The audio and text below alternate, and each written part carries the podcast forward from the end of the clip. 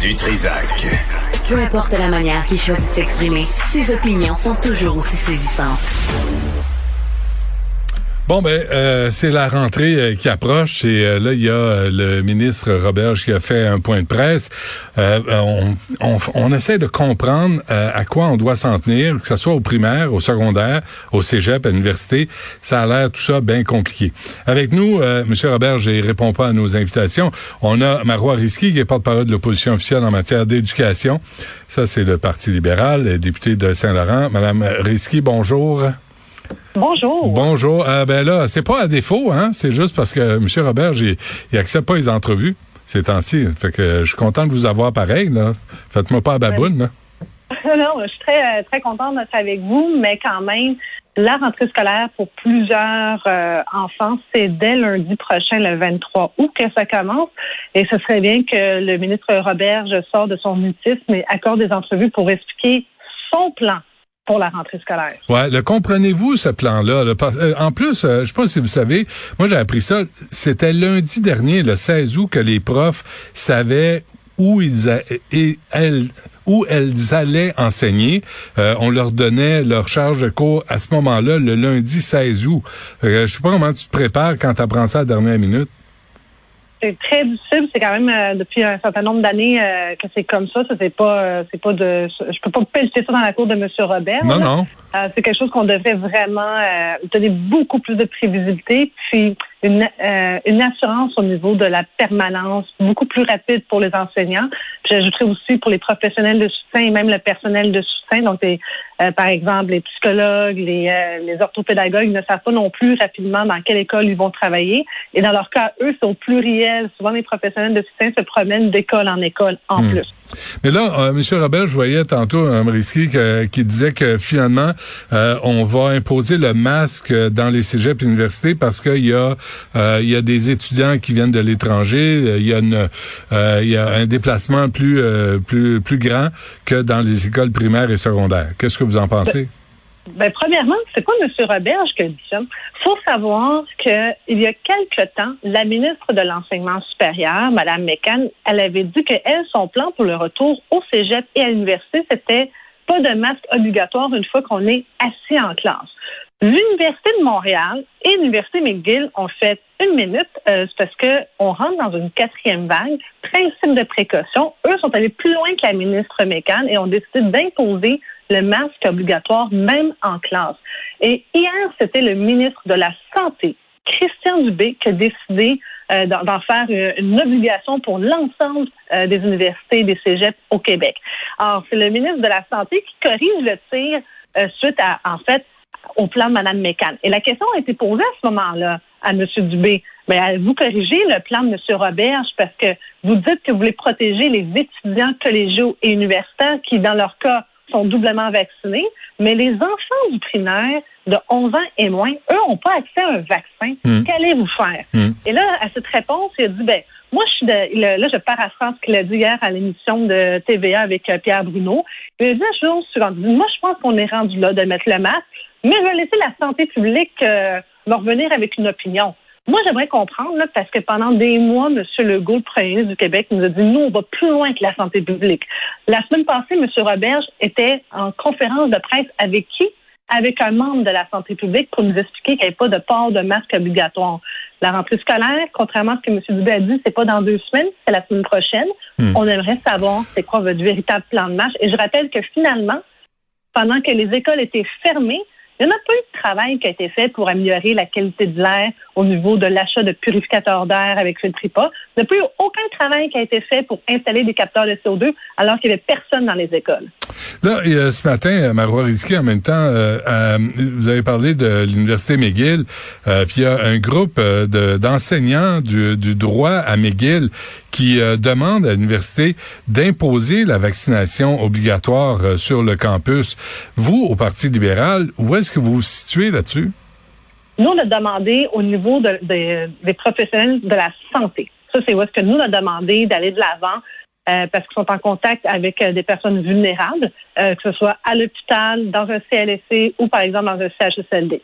Pour ce qui est des autres corps de métier, ou même la population générale, ça, ça nous prend vraiment un débat pour comprendre, un, c'est quoi les modalités d'application? Est-ce qu'il va y avoir, par exemple, des alternatives? Une personne qui ne peut pas recevoir un vaccin pour une condition médicale, est-ce qu'on peut prévoir, dans son cas, une dispense avec, par exemple, euh, offrir aussi au choix aux personnes être dépistées trois fois par semaine? Ça, c'est un exemple. Non, mais ça, c'est anecdotique. Oui, mais là, on va pas euh, faire mal aux mouches, là. sais, on peut-tu parler du 95% que M. Arruda revendique, le 95% de vaccination, ça la vaccination obligatoire.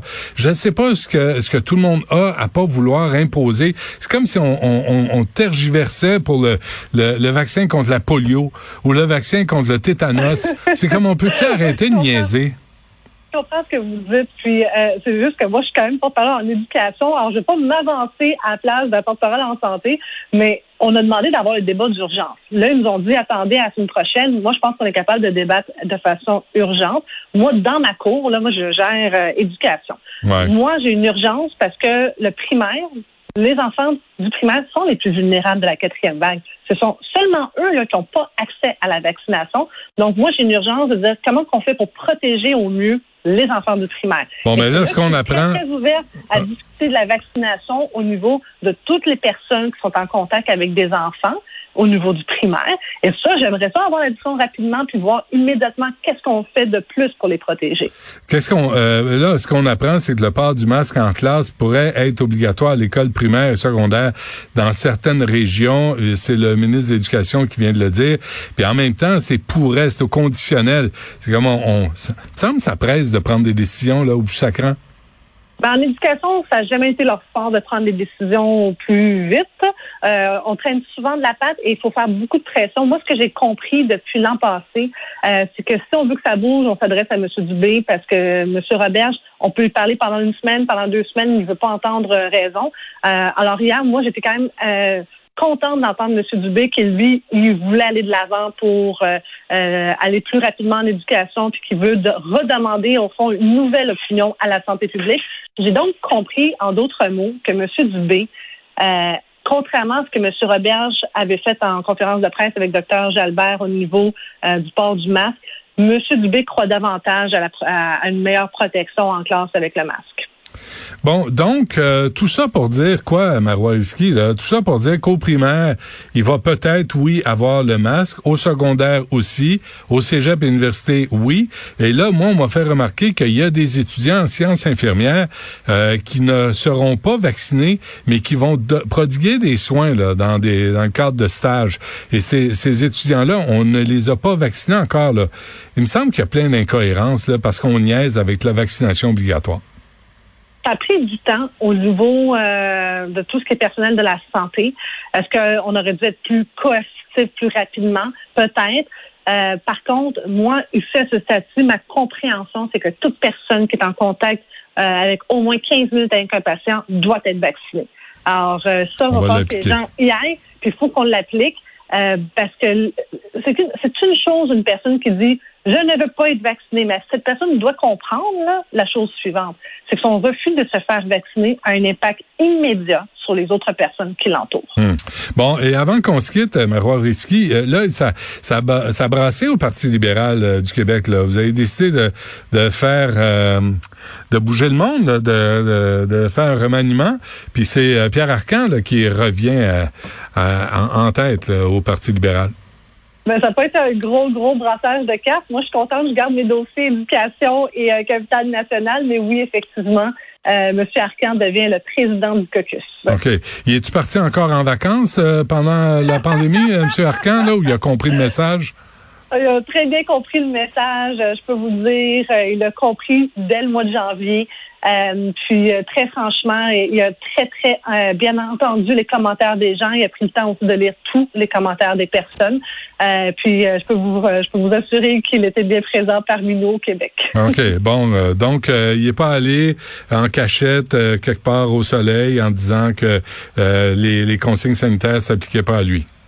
Ben, écoutez, ce serait difficile pour lui de partir en cachette et de se reconnaître assez rapidement. Alors, non, euh, il, était, il était avec nous, puis euh, il comprend euh, aussi hmm. que quand on est un élu, c'est sûr que les gens ont des attentes envers nous. Euh, ben, ça peut pas être fait, ça peut pas être fait ce que je, fait ce que je dis et pas ce que je fais, tu sais, ça, on peut pas marcher de main.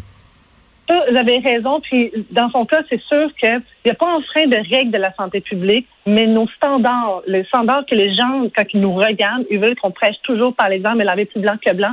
Ça, hmm. je peux vous assurer que tout le monde l'a très, très, très bien compris. Bon, et euh, toujours pas de purificateur d'air dans les classes, euh, ni de meilleure ventilation. Euh, un an plus tard, on en est au même point. C'est quand même aberrant. Aberrant, là, on va encore ouvrir les fenêtres cet hiver. Mais ça, c'est une vraie blague. La vérité, c'est qu'ils refusent d'admettre la chose la plus simple au monde. Le virus, la COVID-19, se transmet principalement par aérosol. Mm-hmm. Donc, une fois qu'on comprend ça, faut savoir comment qu'on peut se protéger d'un virus qui euh, se transmet par aérosol principalement. Masque de procédure, purificateur d'air avec filtre IPA. Si vous avez des échangeurs d'air, vous changez les filtres de votre échangeur puis vous mettez des filtres IPA et des capteurs de CO2 parce que euh, faut savoir quand est-ce que j'ai besoin d'un changement d'air dans ma classe. Absolument rien n'a été fait cet été. Euh, quand le ministre dit qu'il va agir promptement, rapidement, son appel d'offres est parti au mois de juillet pour l'achat des, capteurs de CO2.